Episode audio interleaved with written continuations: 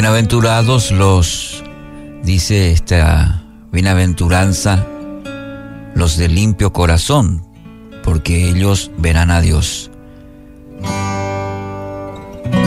Y el versículo 7 de Mateo capítulo 5 nos dice de esta manera, los misericordiosos, bienaventurados los misericordiosos, porque ellos alcanzarán misericordia.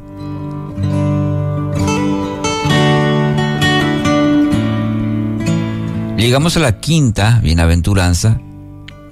Son felices, son dichosos los misericordiosos. Nos ayuda bastante estudiar esta palabra clave en este versículo que es misericordia. ¿Mm? A veces inclusive lo utilizamos como una eh, exclamación, ¿verdad? Misericordia. Y esta palabra que, que encontramos en este versículo 7 del capítulo 5 de Mateo que estamos estudiando, que estamos meditando las bienaventuranzas. La palabra misericordia viene de una raíz hebrea, la palabra, y es una palabra, diríamos, intraducible en nuestra lengua. Mayormente la misericordia, cuando la utilizamos, está asociada con la compasión, a veces hasta inclusive lástima por otra persona que está pasando mal, por ejemplo. Pero la palabra aquí, que viene de, de una raíz hebrea, misericordia, tiene que ver con la capacidad de ponerse totalmente en el lugar del otro. Nosotros utilizamos quizás la palabra empatía para ello. Pero es mucho más que eso, porque no es solamente un sentimiento momentáneo, sino es un esfuerzo de la mente, del corazón, la voluntad, que viene de del interior, del interior al punto de ver y de sentir como la otra persona. No sé si dimensiona esta palabra misericordia en el contexto bíblico. No es solamente un sentimiento de amaena, eh, a veces nosotros somos así, la compasión. Que tener misericordia simplemente es tener esa eh, compasión o lástima por una persona. Sino misericordia en este contexto aquí. Se habla sobre una capacidad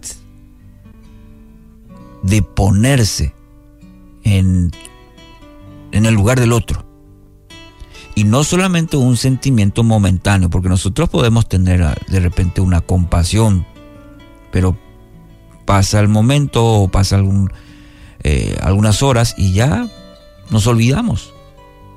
Pero en este punto, aquí en este versículo, no es solamente un, una lástima momentánea, sino es un esfuerzo inclusive de la mente, de la voluntad, es decir, me esfuerzo y que nace en el interior de uno mismo para ver y para sentir como, como la otra persona.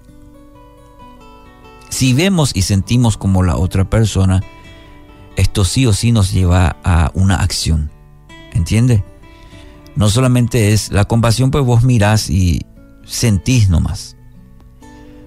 Pero esta palabra misericordia en Mateo 5, 7, nos lleva a actuar. Tanto sentimos como si fuera que nos ocurre a nosotros, que nos lleva a hacer algo, nos lleva, nos lleva a la acción.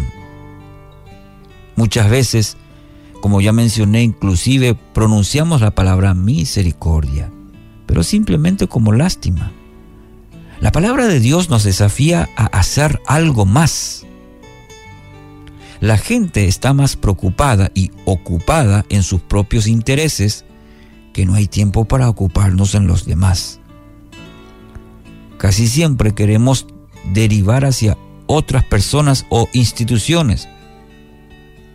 Decimos, no, para eso está, está el pastor, está el líder, para eso está el gobierno, para eso está tal o cual institución.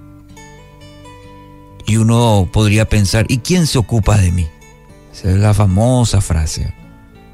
Nuestra tendencia a proyectar nuestros propios problemas. Déjeme comentarle o contestarle de la siguiente manera. Dios mostró esta misma misericordia, es decir, que sintió en lo profundo eh, de la mente, en el corazón, eh, hizo algo. Y esa misericordia se, se mostró hacia usted y hacia mí. Y no hay mejor ejemplo que el de Jesús, el de Dios. Que la vida de Jesús, su único Hijo, por nosotros. Se hizo hombre de manera a ver las cosas con ojos humanos, a sentir con sentimientos nuestros y a pensar con una mente humana. Él sabe exactamente cómo se siente. Es colocarse en el lugar del otro, sentir y ver como el otro. Jesús lo hizo. Dios lo hizo a través de su Hijo Jesucristo. No se quedó en su reino teniendo mera compasión por su creación. Hizo algo más por su gran, por su gran amor. Efesios capítulo 2, versículos 4 y 5 dice, pero Dios es tan rico en misericordia, la misma palabra. Y nos amó tanto que a pesar de que estábamos muertos por causa de nuestros pecados, nos dio vida cuando levantó a Cristo de los muertos. Entonces, hemos recibido misericordia, una misericordia inmerecida. Entonces, ¿qué le parece que deberíamos hacer usted y yo? Exacto, mostrar esta misericordia hacia los más necesitados, a aquellos que, Dios pone a nuestro alrededor y que necesitan la misma misericordia. A aquellos necesitados. Así que repito una vez más, en este versículo, en esta bienaventuranza, el versículo 7 del capítulo 5 de Mateo. Dichosos los misericordiosos. Y no solamente es una compasión momentánea, es un esfuerzo de la mente, de la voluntad, que viene de nuestro interior al punto de ver y sentir como la otra persona. Pidamos a Dios esta clase de misericordia. Usted y yo.